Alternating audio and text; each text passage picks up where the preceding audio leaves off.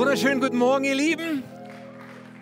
Ja, was für ein herrlicher Sonntag. So viel Gutes heute. Ich freue mich schon gleich auf den Family Sonntag, freue mich aber natürlich auch jetzt auf das, was kommt. Man könnte meinen, meine Frau predigt heute. Es sieht irgendwie so aus, ne? Ist das nochmal eben hier so ein bisschen? Da kommen wir dann noch zu. Heute Heute, dieser erste Sonntag nach den Sommerferien, ist für uns so der Tag, wo wir in ein neues Jahr starten. Ja, ein K21 Kirchenjahr. Das geht bei uns von Sommer bis Sommer, weil so nach dem Sommer eigentlich die ideale Zeit ist, um zu sagen, jawohl, es geht wieder los. Wir schauen wieder nach vorne auf dieses neue Jahr vor uns und sind voller Erwartung und gespannt, was da alles so passieren wird. Es wird ein etwas längerer Vorspann heute von mir, weil ich heute nicht nur eine neue Predigtreihe und eine Predigt einleite, sondern auch das ganze Jahr einleite. Ja, und deswegen äh, schnallt euch an und lasst uns das gemeinsam aufnehmen. Wir haben heute auch den Start unserer Visionszeit, diese besondere Zeit, mein Herz für sein Haus, die wir jedes Jahr haben aus einem ganz bestimmten Grund. Wenn es dir auch nur so ein bisschen so geht wie mir, dann, dann kannst du das sofort nachvollziehen. Ich bin so oft absorbiert vom Alltag, vom Heute, von der nächsten Aufgabe, von der aktuellen Herausforderung, von dem, was jetzt gerade mich beschäftigt. Irgendjemand sonst? Ja, also das ist irgendwie so oft in meinem Kopf so, was muss ich heute erledigen, was ist jetzt gerade dran? Und es ist so wichtig, und zwar für uns ganz persönlich, aber natürlich auch für die Kirche, mal den Blick zu heben und zu sagen, okay, was ist das große Bild? Was sind die Pläne Gottes? Was ist eigentlich meine Bestimmung? Wozu lebe ich eigentlich? Und auch wir als Kirche, wozu existieren wir? Und Gott, was hast du vor mit uns? Was sind deine Pläne? Lass uns mal das große Bild sehen. Und dafür ist mein Herz für sein Haus da. Und dafür schauen wir auch jedes Mal dann sozusagen, was ist das Thema? Was ist die besondere Überschrift für das kommende Jahr, damit wir uns darauf ausrichten können, Prioritäten sortieren können, um in unserer Bestimmung zu leben. So, das Thema, das Jahresthema bewegt mich immer ziemlich lange so und auch uns als Team. Wir bewegen das schon früh, seit vielen Monaten. Im zweiten Quartal haben wir das dann festgelegt. Okay, das wird das Jahresthema sein. Das ist ja dann erstmal noch undercover. So, keiner so weiß davon, aber wir können uns vorbereiten. Und in den letzten Wochen seitdem, muss ich sagen, wurde mir das so viel bestätigt und ist es so nochmal viel stärker geworden. Sowohl für mich persönlich, zum Beispiel in unserem Urlaub, wo man so Zeiten hat, wo Gott ganz viel redet und ich glaube, einiges davon wird einfließen heute und in den nächsten Wochen und so. Aber auch zum Beispiel neulich waren wir bei einer Konferenz, Katja und ich, bei Eurolead, eine Konferenz, wo ganz viele Pastoren aus ganz Europa sind.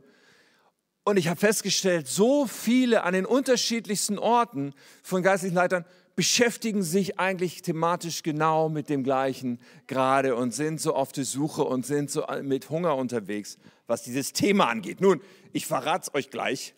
Kleinen Moment noch, was ist das Thema? Ich werde euch erstmal kurz zwei Bibelverse vorlesen, die uns im Zusammenhang mit diesem Thema das ganze Jahr begleiten sollen. Und diese Bibelverse, einer steht in 1. Korinther 4, Vers 20, da heißt es, das Reich Gottes gründet sich nicht auf Worte, es gründet sich nicht auf Worte, sondern es gründet sich auf Gottes Kraft. Was für ein starkes Statement. Und das zweite passt dazu, Apostelgeschichte 1, Vers 8. Und hier ist es Jesus, der zu seinen Jüngern spricht. Er sagt, wenn der Heilige Geist auf euch herabkommt, werdet ihr mit seiner Kraft ausgerüstet werden. Und das, diese Ausrüstung mit Kraft wird euch befähigen, meine Zeugen zu sein, wird euch befähigen, den Auftrag zu erfüllen, den ich euch gegeben habe. So, ich weiß nicht, wie es dir geht, aber in mir ist eine große Sehnsucht, eine große Sehnsucht, diese Kraft zu erleben, die Kraft des Heiligen Geistes. Und diese Kraft des Heiligen Geistes ist es, die den Unterschied macht. Diese Kraft des Heiligen Geistes ist es, die in unserem Leben den Unterschied macht dafür, dass wir ein Leben leben, was Gott gefällt. Es ist der Unterschied, den es auch macht, wenn es darum geht, dass wir die Kirche bauen, dass wir den Auftrag erfüllen, die Kraft des Heiligen Geistes macht einen riesigen Unterschied, weil es letztendlich nicht um Worte geht oder Klammer auf, alles, was wir menschlich machen können, geht, sondern weil das Reich Gottes gegründet ist und gebaut wird durch die Kraft Gottes. Deswegen, kleiner Trommelwirbel, unser neues Jahresthema lautet, ausgerüstet mit Kraft. Ausgerüstet mit Kraft Das ist die Überschrift, die uns jetzt ein Jahr lang beschäftigen wird und auch die Überschrift dieser ersten Predigtreihe dazu. Und ich bin absolut überzeugt, dass Gott das möchte, dass wir ausgerüstet sind mit Kraft. Das ist sein Anliegen, noch viel mehr als unsere, seine Sehnsucht, noch viel mehr als unsere. Aber wie ist es bei dir? Sagst du, ja, das will ich. Ja, vielleicht bist du schon voll motiviert, aber ich habe gedacht, ich gebe uns so zum Einstieg, wie gesagt, ins ganze Jahr. Wir sind noch nicht bei der Predigt von heute, das kommt gleich. Aber zum Einstieg von diesem Jahr, ich gebe euch so ein paar Motivationsverse, okay? Wenn es zum Beispiel heißt, alles ist mir möglich. Philippa 4, Vers 3. Alles ist mir möglich durch Christus, der mir die Kraft gibt, die ich brauche. Dann denke ich, Hammer. Was für ein Statement. Alles durch die Kraft von Christus möglich. Oder Epheser 3, Vers 20. Durch die mächtige Kraft, die in uns wirkt, kann Gott unendlich viel mehr tun, als wir je bitten oder auch nur hoffen würden.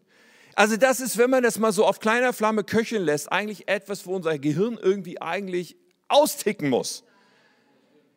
Unendlich viel mehr, als wir uns nur vorstellen können, als wir beten können, als wir hoffen können, als wir irgendwie in unseren Kopf kriegen durch die Kraft Gottes. Oder Epheser 1, Vers 19, ich bete, dass ihr erkennen könnt, wie übermächtig groß seine Kraft ist, mit der er in uns, die wir an ihn glauben, wirkt. Es ist dieselbe gewaltige Kraft, die auch Christus von den Toten auferweckt hat. Ich meine, come on, geht's noch ein bisschen kleiner? Nein, es ist verrückt. Die Kraft, die Christus von den Toten auferweckt hat, wirkt in uns. Und das Interessante bei all diesen Versen ist ja auch wirklich, also ich meine, Gott will in uns und durch uns wirken mit unfassbar mächtiger Kraft, ja. Aber es ist auch etwas, was nicht beschrieben wird als Vielleicht, vielleicht kriegst du so ein bisschen Kraft oder vielleicht will Gott irgendwas machen, sondern es wird beschrieben als, hey, diese Kraft ist da. Ist nicht so nach dem Motto, die kommt irgendwie vielleicht eventuell. Nein, sie ist da. Eine, eine krasse Kraft, die Gott uns zusagt und die da ist laut diesen Aussagen. Und ich meine, ich habe das immer wieder geschmeckt in meinem Leben, aber wenn ich ganz ehrlich bin, da ist praktisch auch noch Luft nach oben. Einiges an Luft nach oben. Ich denke, ich will mehr davon. Ich will mich irgendwie, ich will, will mehr davon sehen, weil ich möchte ein Leben leben mit Ewigkeitsperspektive. Ich möchte ein Leben leben in meiner Bestimmung. Ich möchte ein Leben leben und den Auftrag erfüllen, den Christus für mich hat. Und ich glaube, dass das das Leben ist. Nicht irgendeine abgehalfterte Version von Leben, sondern das Leben, was Christus für mich hat. Und deswegen bin ich so pumped und motiviert dafür. So, es geht nicht um ein Vielleicht. Die Kraft ist da. Übrigens auch die Ausrüstung ist da. Ja, ich habe noch, noch zwei Verse. 1. Korinther 1, Vers 6. Die Botschaft von Christus ist zur Kraft in eurem Leben geworden, sodass ihr, wieder mit dem, äh, so ist es, sodass ihr mit allen geistlichen Gaben gesegnet seid. Wow, also ihr habt alles an geistlichen Gaben, was es braucht. So, Prophetie, Heilung, Wunder, so das ist ja, was wir unter Geistesgaben verstehen. Das ist alles da, es ist da. Es ist nicht, ja, und ich meine, klar, die Voraussetzung ist, dass wir unser Leben Jesus anvertraut haben und sicherlich die Voraussetzung ist, dass wir so die initiale Begegnung haben mit dem Heiligen Geist. Wir nennen das Geistestaufe, darüber werden wir sicherlich auch noch zu sprechen haben. Aber wenn das da ist, dann ist eigentlich, okay, es ist alles dort. Und ich frage mich so, ja, aber wie kann ich mehr davon erleben? Wie kann das noch mehr aktiviert werden in meinem Leben, wenn das doch alles diese Zusage ist? Wie kann auch das, was wir an, an, an der, der Welt geben wollen, wie kann es begleitet sein von der Kraft Gottes? So wie bei Paulus. Er sagt, ich habe sie gewonnen. Er sagt, ich habe die Menschen gewonnen durch die Wunder, die als Zeichen Gottes durch mich geschahen und durch die Kraft des Heiligen Geistes. Auf diese Weise habe ich die Botschaft von Christus überall verbreitet. Paulus sagt, wie kam es dazu, dass so viele Menschen zum Glauben gekommen sind? Und das war vor 2000 Jahren. Jetzt sind wir 2000 Jahre später und ein Drittel der Weltbevölkerung, nein, so viel nicht, aber in die Milliarden von Weltbevölkerung haben diese Botschaft gehört. Und das ist doch crazy, aber das ist erklärbar durch die Kraft, von der Paulus hier spricht. So, wie kann das in meinem Leben mehr aktiviert werden? Und wenn man so an Kraft denkt, im Menschlichen könnte man ja sagen, okay, das, das hat, Kraft hat was mit Muskeln zu tun so im Natürlichen. Ja, äh, Muskeln, die man hat oder die man nicht hat. Ich gehöre eher zu den Leuten, die Muskeln nicht so haben. die nicht so unter den totalen Sportskanonen sind und total durchtrainiert und muskulös. Da gibt es andere. Ich habe festgestellt, wenn man versucht, etwas zu tun und die Muskeln, die man dafür braucht, sind überhaupt nicht ausgebildet und überhaupt nicht trainiert, das ist ziemlich schmerzhaft. Auch schon mal festgestellt, so wenn man, ja, ich hatte schon manchmal in meinem Leben Muskelkater bis zur Bewegungsunfähigkeit. Besonders dann, wenn man irgendwas macht, wo man eigentlich die Muskeln nicht für hat. Ich erinnere mich nochmal an so, eine, so einen Bergaufstieg, den wir immer hatten. So ganz steil, ein paar hundert Meter der Bergauf, immer auf, auf so, ich weiß nicht, solche Granit wie Stufen, die man so hochgestiegen ist, aber hunderte Meter lang. Ich habe an dem Abend von dem Tag gedacht, ich kann überhaupt nicht mehr mich bewegen. Ja, es, es ist also, das war crazy, weil da irgendwelche Muskeln gebraucht wurden, die ich eigentlich überhaupt nicht besitze.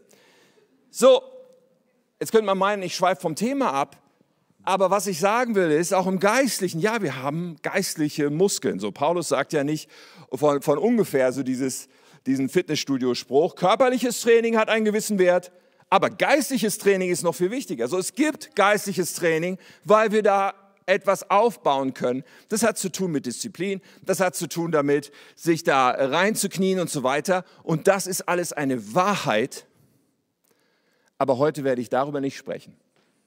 Okay, ich will nur sagen, das ist gut, das im Hinterkopf zu behalten. Das ist sowas wie vielleicht zweite Klasse oder die, die, die Folge-Episode. Heute geht es um etwas, was nochmal davor kommt, okay? Nicht, dass ich das aus der Kraft setzen will, also ganz im Gegenteil, das ist alles eine Wahrheit.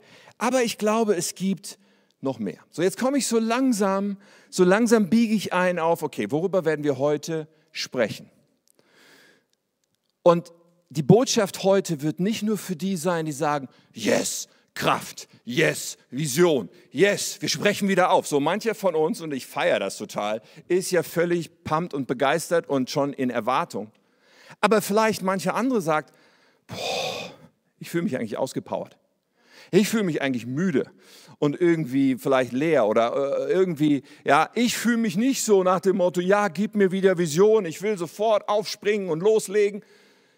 Und gerade wenn du so bist, ist diese Predigt auch zu 100 Prozent für dich. Jesus sagt, kommt her zu mir, die ihr müde und beladen oder mühselig und beladen seid. Und er sagt, ich will euch erquicken. Ja, dieses schöne alte Wort, wie es eigentlich sehr gut übersetzt, ich will euch erquicken. Das heißt nämlich nicht nur, ich will euch Ruhe schenken, wie manche Bibeln sagen, sondern plus das, ich will dir neue Kraft geben für neue Aufgaben. Das ist, was Erquicken auch bedeutet. Ich will, dass du wirklich diese Kraft bekommst und in deinem Leben aktivierst, sodass du wieder vorangehen kannst.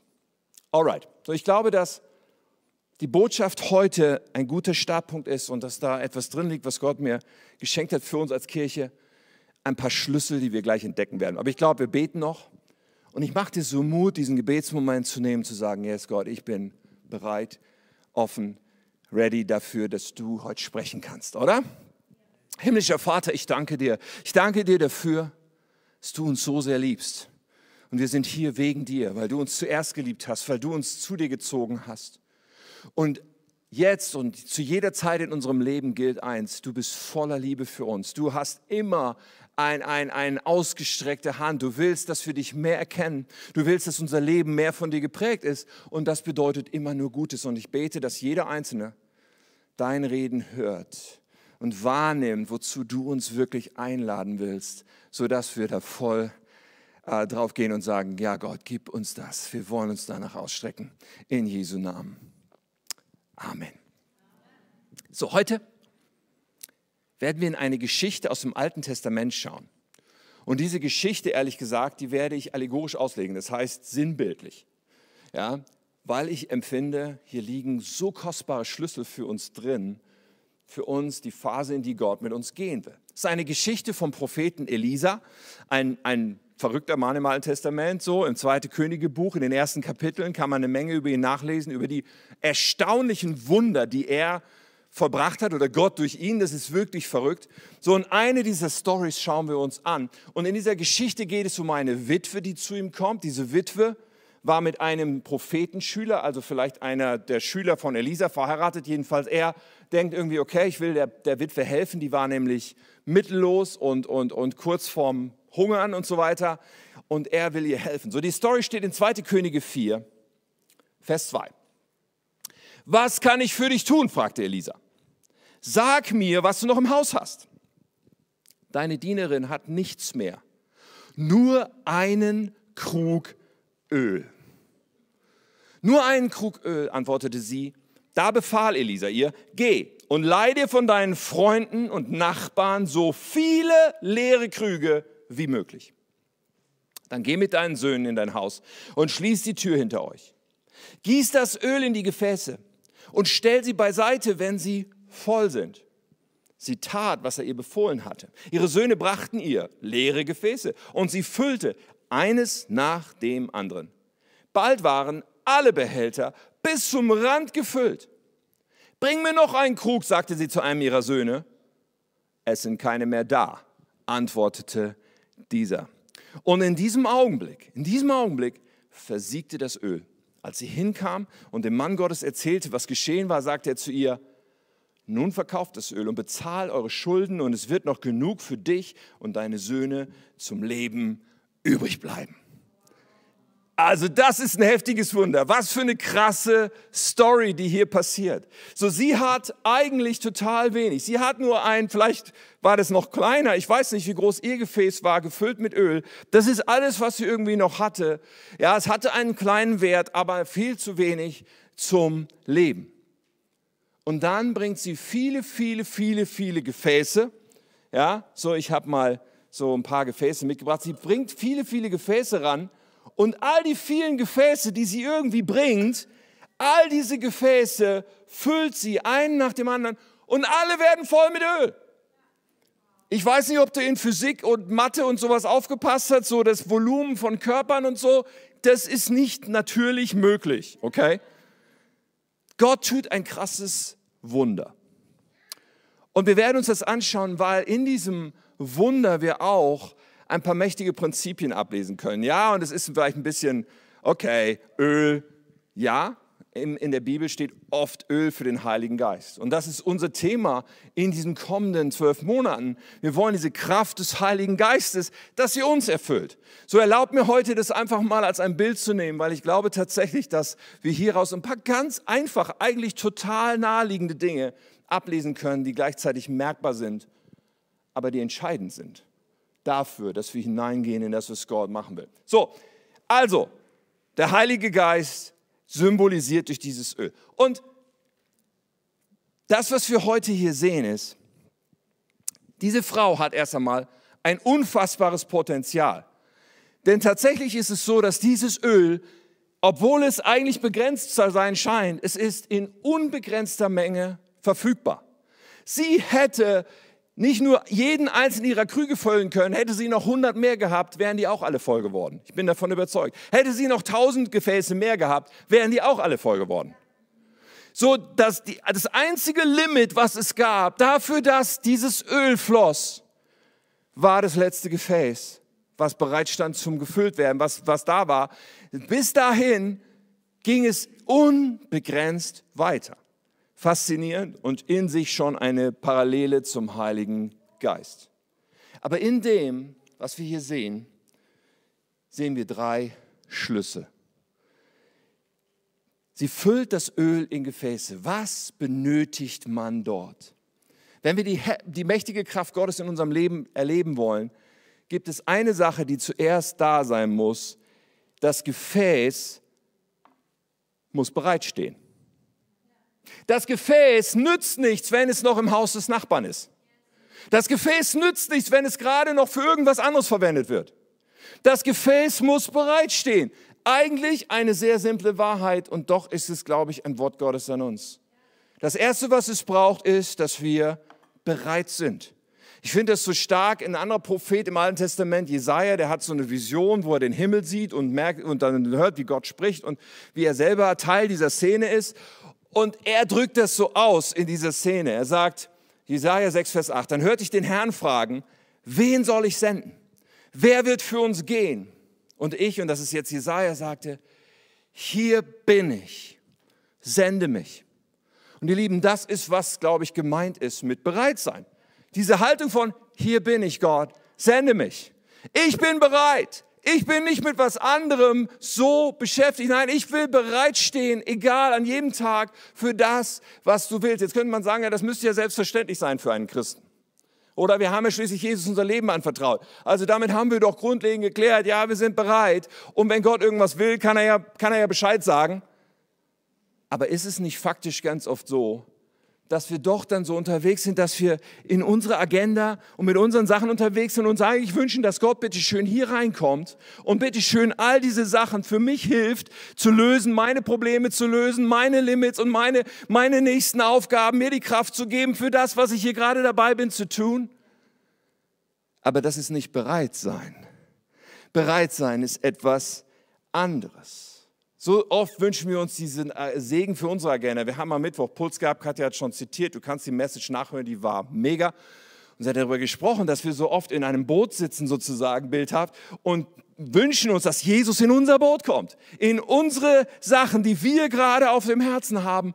Und dass es vielleicht sein kann, dass Jesus manches Mal einfach da steht und sagt, hey, Würdest du bitte aus deinem Boot aussteigen und hier zu mir kommen, zu dem, was ich gerade tun will und dann das Wunder zu erleben? Und hey, darum geht es, dass wir uns aufstellen und sagen, ich bin bereit.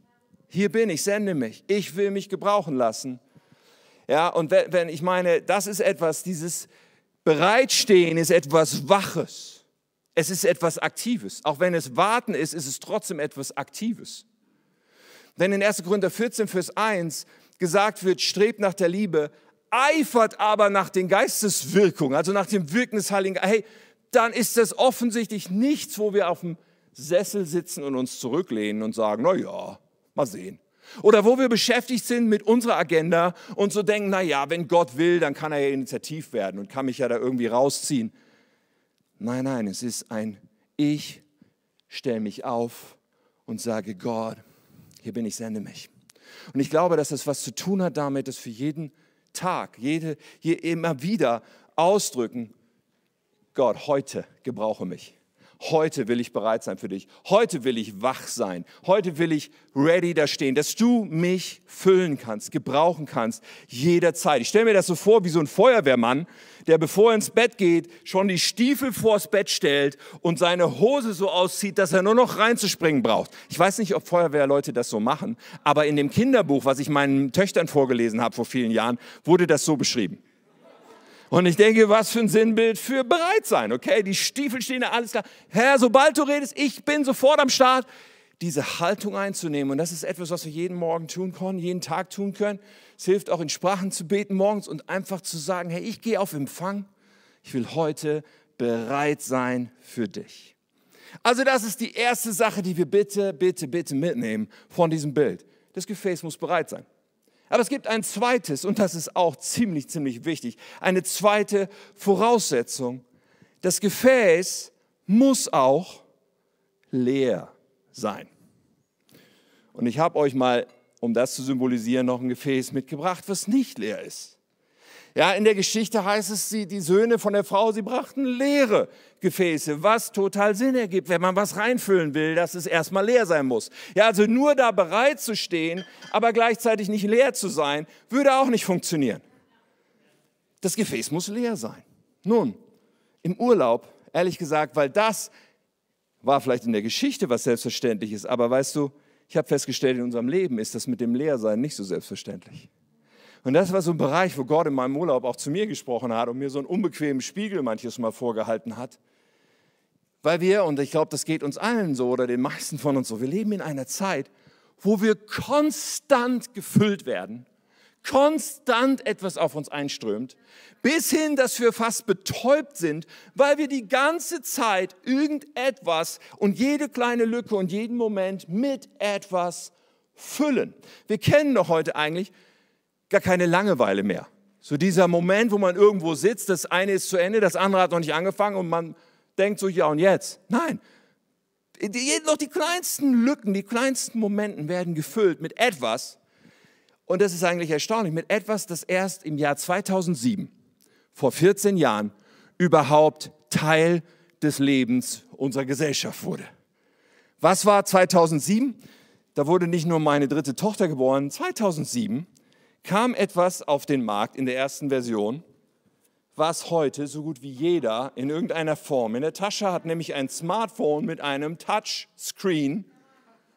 Und dieses Gerät, ganz ehrlich, ist heute das, was auch noch jede noch so kleine Lücke in unserem Leben füllt, oder?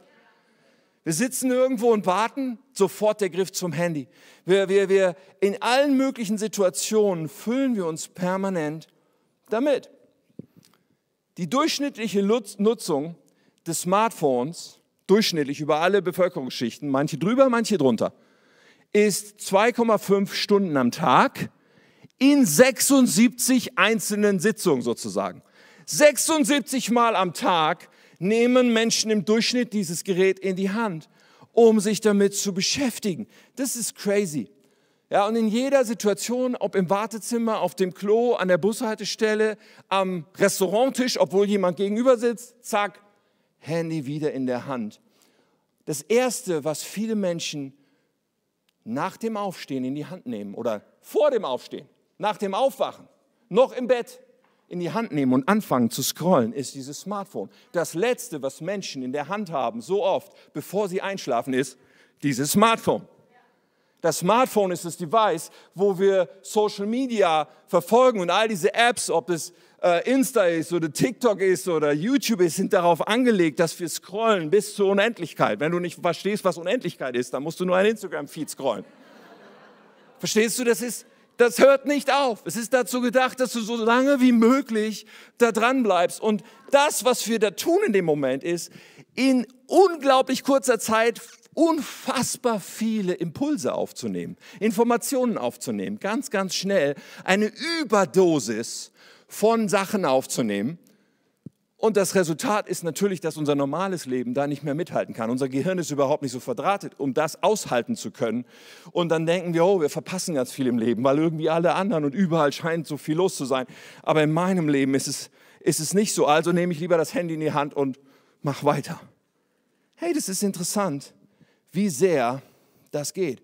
Und diese, diese Thematik Social Media, ich habe festgestellt, und, und das, ja, eine wichtige Sache, um nicht das Handy als letztes und als erstes am Tag zu nehmen, ist, mein Handy geht vor mir ins Bett in einem anderen Raum. Ja, es liegt in einem anderen Raum, während ich schlafe. Und jetzt kommt was ganz Entscheidendes. Morgens werde ich es nicht in die Hand nehmen, bis ich nicht meine Morgenroutine durchhabe, in aller Ruhe, bis ich nicht meine Zeit mit Gott hatte im Gebet. Und erst danach, wenn ich anfangen will mit meinem Tag, kann ich checken, ob da irgendetwas ist, und das macht so einen riesen Unterschied. Ich habe festgestellt, um dieses zur Ruhe zu kommen, dieses leer zu sein vor Gott, dass da irgendwie was gefüllt werden muss, dazu muss ich mein Leben anders leiten. Ich habe auch festgestellt, dass ich habe nichts gegen Instagram und so weiter. Ich habe das auf, auf einem anderen Gerät, aber nicht mehr auf diesem Handy. Ich habe es gelöscht, auch von diesem Handy, weil ich denke, okay, das hast du immer bei dir und wenn es da drauf ist, du kannst oft, du denkst noch nicht mehr drüber nach und zack, bist du da wieder. Und ich will es nicht. Ich will nicht so viel Zeit und so intensiv absorbiert, gefüllt, ja betäubt sein davon. Das Gefäß, ihr Lieben, es muss leer sein.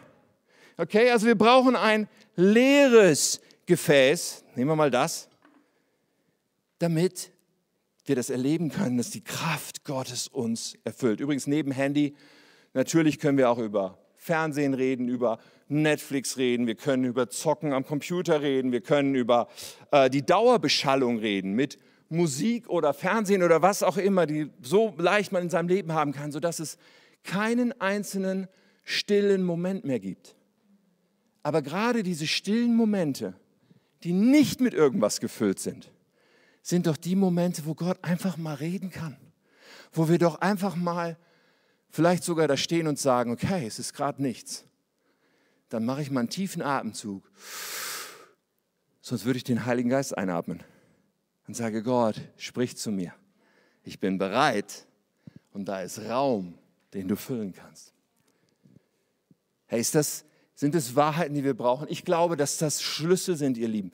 Und es gibt ein drittes. Wenn wir das also betrachten, okay, wir haben das Gefäß, das steht bereit. Wir haben das Gefäß, das ist leer. Wichtige Voraussetzung dafür, dass es gefüllt werden kann, dass Gott uns mit seiner Kraft füllen kann.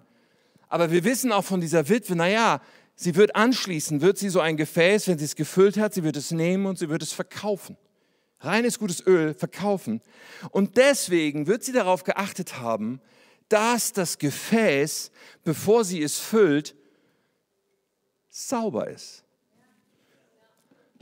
Weißt du, wenn so ein Gefäß bereit steht und leer ist, aber es ist nicht rein, dann ist es auch nicht füllbar. Ja, wir könnten das Öl da reinfüllen, das wäre gleichbedeutend damit, es zu verschwenden. So, dieses Gefäß muss nicht nur bereitstehen, es muss nicht nur leer sein, es muss auch rein sein, damit es dafür genutzt werden kann. Und Gottes Sehnsucht ist noch mehr als unsere eigene, dass wir gefüllt werden mit seiner Kraft. Paulus sagt, achtet darauf, Epheser 4, Vers 30, achtet darauf, den Heiligen Geist nicht durch unser Verhalten durch euer Verhalten zu betrüben. Ich finde das Wort betrüben hier schön, weil wenn ich mir dieses Gefäß vorstelle und Öl, was man da reinschießt, dann haben wir das Bild nicht vor Augen, wie es betrübt ist. Okay? Aber wir können den Heiligen Geist betrüben. So, wenn wir den Heiligen Geist nicht betrüben wollen, müssen wir darauf achten, dass in unserem Leben nichts ist, was unser Leben unrein macht. Und hey, das ist ein hoher Anspruch.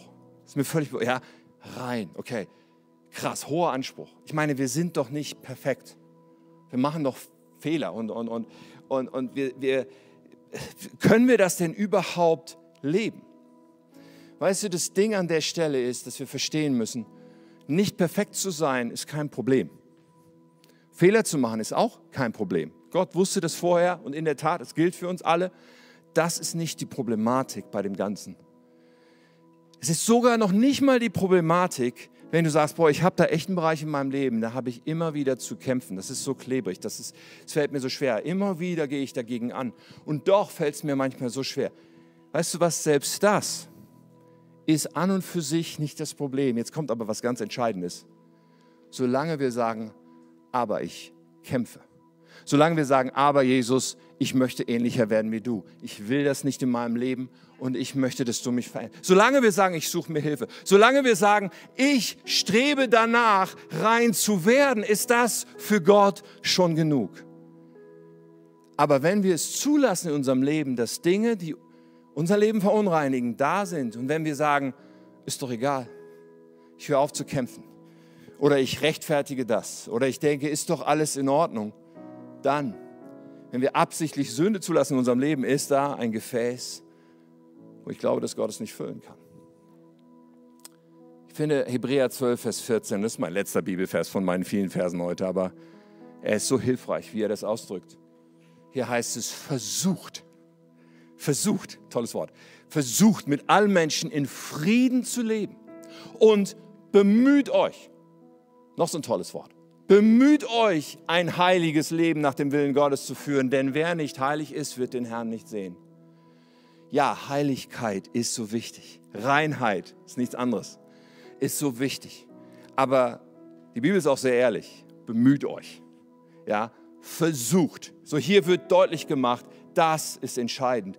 Das ist, was reicht. Heiligung bedeutet, ich strecke mich aus nach dieser Reinheit, auch wenn ich immer noch ein Mensch bin und auch wenn ich immer noch zwischendurch auf die Nase falle. Aber ich höre nicht auf, immer wieder zu sagen, ich strecke mich aus, ich versuche das. Und wir brauchen das so dringend. Ich glaube, dass Heiligung, dass das Begehren von einer Reinheit eine Renaissance braucht in unserer Zeit. So nötig. Ich glaube, dass das so ein wichtiges Thema ist, weil wir so stark schon geprägt sind davon, eigentlich nur unser Ego zum Maßstab zu machen und das, was mir sozusagen richtig erscheint und mich selber zum König zu machen. Aber es braucht so sehr, dass wir sagen, nein, nein, ich will Gott kennen, ich will Jesus ähnlicher werden und das gibt es nun mal nicht, ohne zu verstehen, ich möchte der Reinheit in meinem Leben nachjagen. Und deswegen stellen wir jetzt ein reines Gefäß hier hin. Weißt du, wir können uns das, wie, wie, können, wie, können wir, wie können wir so ein reines Gefäß sein? Einfach ein paar Beispiele.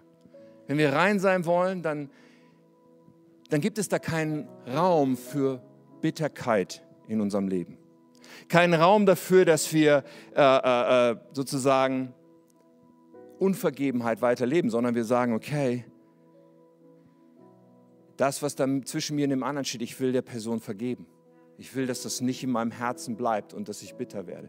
Wenn, wenn wir uns ausstrecken nach Reinheit, dann bedeutet das, dass wir nicht lügen und uns besser darstellen und irgendetwas faken. Wenn wir uns nach Reinheit ausstrecken, dann bedeutet das, dass wir nicht andere beneiden für das, was sie haben, obwohl sie das nicht haben sollten oder ob ich das gerne hätte. Dass wir nicht lästern und schlecht reden über den anderen, dass wir nicht den anderen hassen. Nach Ausstrecken nach Reinheit bedeutet, dass wir bereit sind, Buße zu tun.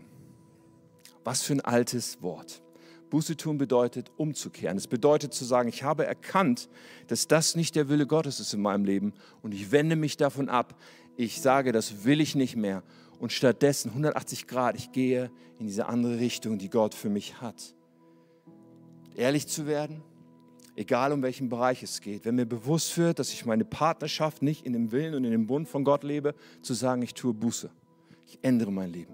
Oder wenn Sexualität der Bereich ist, wo so viel vielleicht im Verborgenen geschieht und Dinge geschehen, die Gott nicht gefallen, zu sagen, ich tue Buße, ich suche mir Hilfe, ich, ich will das nicht mehr. Wenn es der Bereich ist von Finanzen, zu sagen, ich möchte, dass meine Finanzen der Herrschaft Gottes unterstehen. Wenn es der Bereich ist einer Sucht, die mir bewusst ist, zu sagen, ich möchte frei werden und ich öffne das und ich akzeptiere das nicht länger. Vielleicht wird, bestimmt wird es ein Kampf, aber ich gehe diesen Weg. Es braucht eine Renaissance in unserem Leben und in unserer Gesellschaft, dass wir Sünde beim Namen nennen, für uns persönlich und Buße tun. Und wir stehen so an einem Anfang von einem neuen Jahr das neue K21-Jahr. Aber mein Empfinden ist auch, dass wir mitten in einer Zeitenwende sind, die weit, weit darüber hinausgeht, dass die Welt in einem krassen Wandel ist.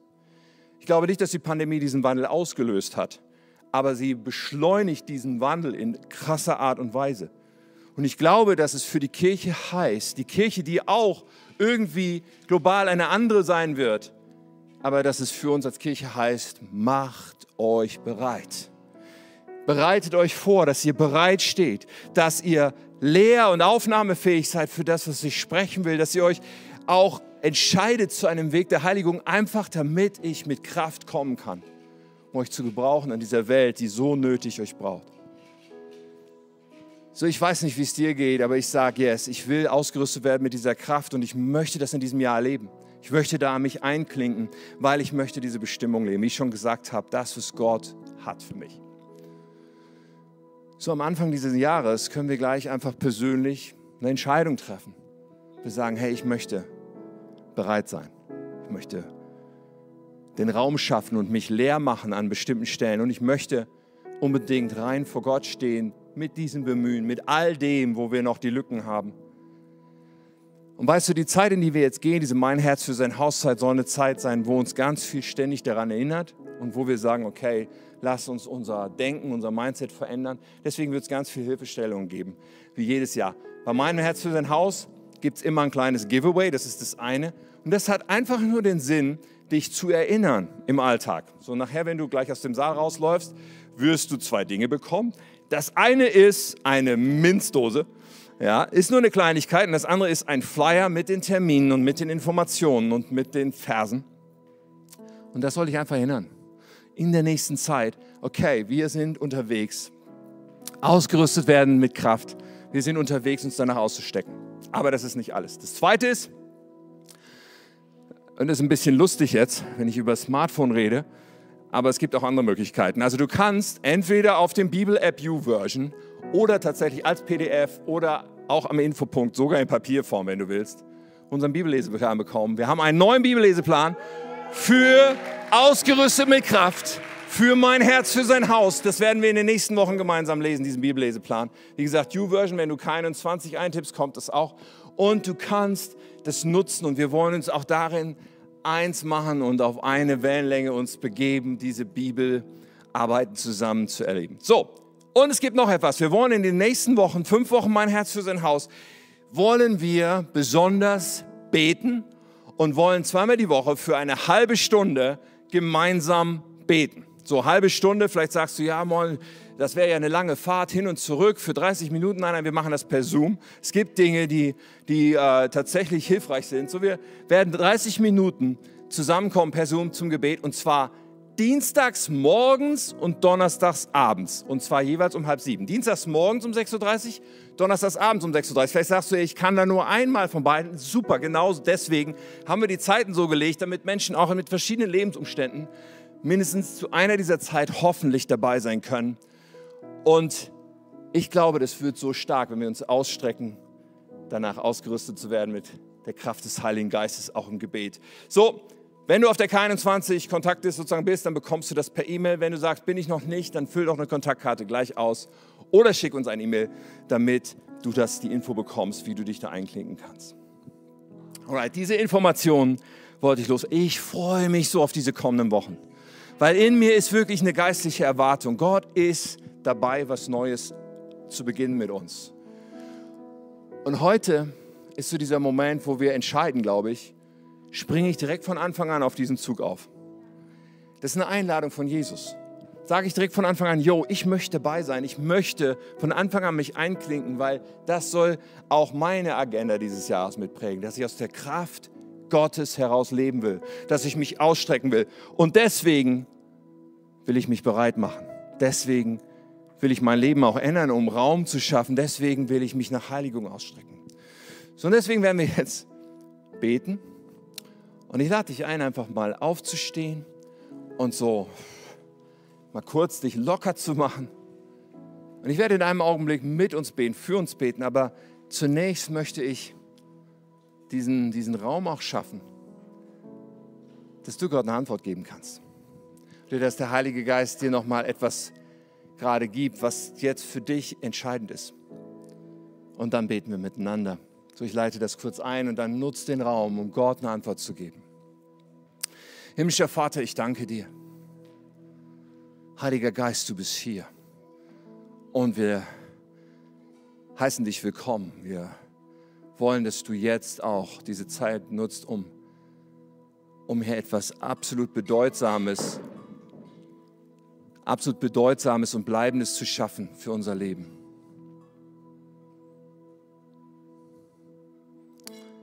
bete, dass du jetzt redest und dass wir mit dir verabreden, was für unser Leben jetzt wichtig ist.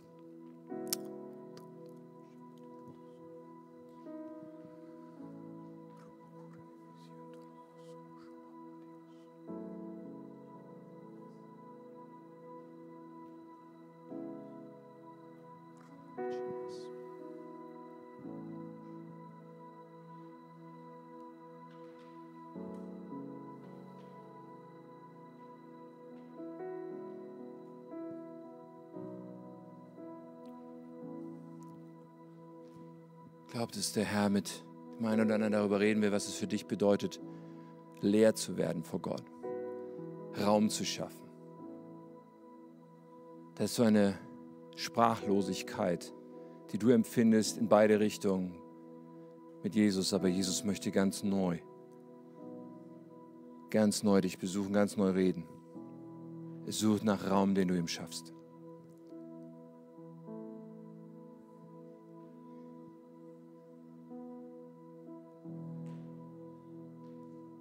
Herr, ich bete auch, dass du Menschen hilfst, die jetzt gerade mit etwas innerlich kämpfen, ob sie es wirklich dir geben sollen, ob sie es wirklich zulassen sollen, dass, dass, jetzt, dass sie sich jetzt in die Buße wenden und sagen, ich werde mein Leben verändern, ich werde das nicht länger zulassen.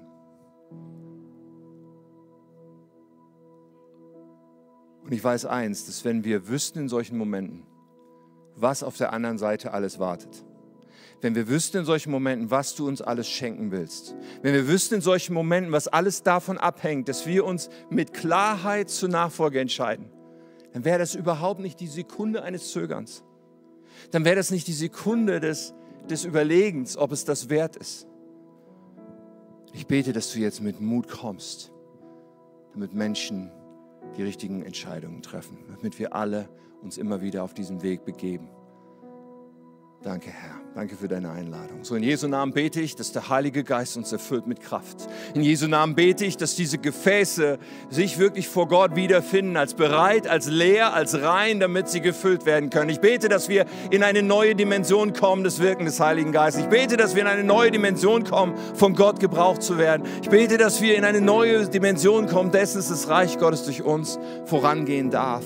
Und ich bete für die Zeit, die kommt, dass wir wachsen, dass wir zunehmen, dass wir stark werden in all dem, was für dich zählt, Gott. Alles, was für dich Wert hat. In Jesu Namen. In Jesu Namen. Eins will ich noch tun, ihr Lieben, und lass die Augen einfach noch einen Moment zu. Aber ich will einfach dich auch noch fragen. Kennst du Jesus? So viele von uns beantworten die Frage wahrscheinlich mit Ja, aber es ist keine Schande, wenn du feststellst heute, ich habe diese persönliche Beziehung mit Jesus nicht in meinem Leben. Ich habe ihn noch nicht ganz klar eingeladen, dass ihm mein ganzes Leben gehören soll. Nicht nur, dass er irgendwie in mein Haus einzieht, ins Gästezimmer. Ja, vielleicht hast du mal hier und da irgendwo mal ein Gebet gebetet. Nein, du stellst fest, okay, es geht darum, dass ich Jesus sage, dir gehört mein Haus, im Bild gesprochen. Ich vertraue dir mein ganzes Leben an. Ich gebe dir alle Rechte. Aber auch ich empfange neues Leben. Ich empfange Vergebung meiner Schuld. Und wenn du das bist und heute feststellst, du hast diese klare Entscheidung, dass Jesus dein Leben gehört, noch gar nicht getroffen, dann würde ich, würde ich so gerne mit dir beten. Ich, würde, ich mache das von hier vorne, ich werde gleich ein Gebet formulieren, was du dir leihen kannst. Wo du sagen kannst, ich mache mach mich damit eins und, und, und sag, jawohl, ich gebe jetzt Jesus mein Leben. So, und ich bin mir in einer Sache ganz sicher, dass wenn du das von Herzen betest, Jesus kommt in dein Leben, er nimmt das Gebet genau so ernst, er schenkt dir neues Leben.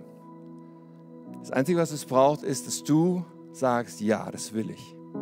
Vielleicht sagst du im Moment auch nur, ich probiere das mal aus.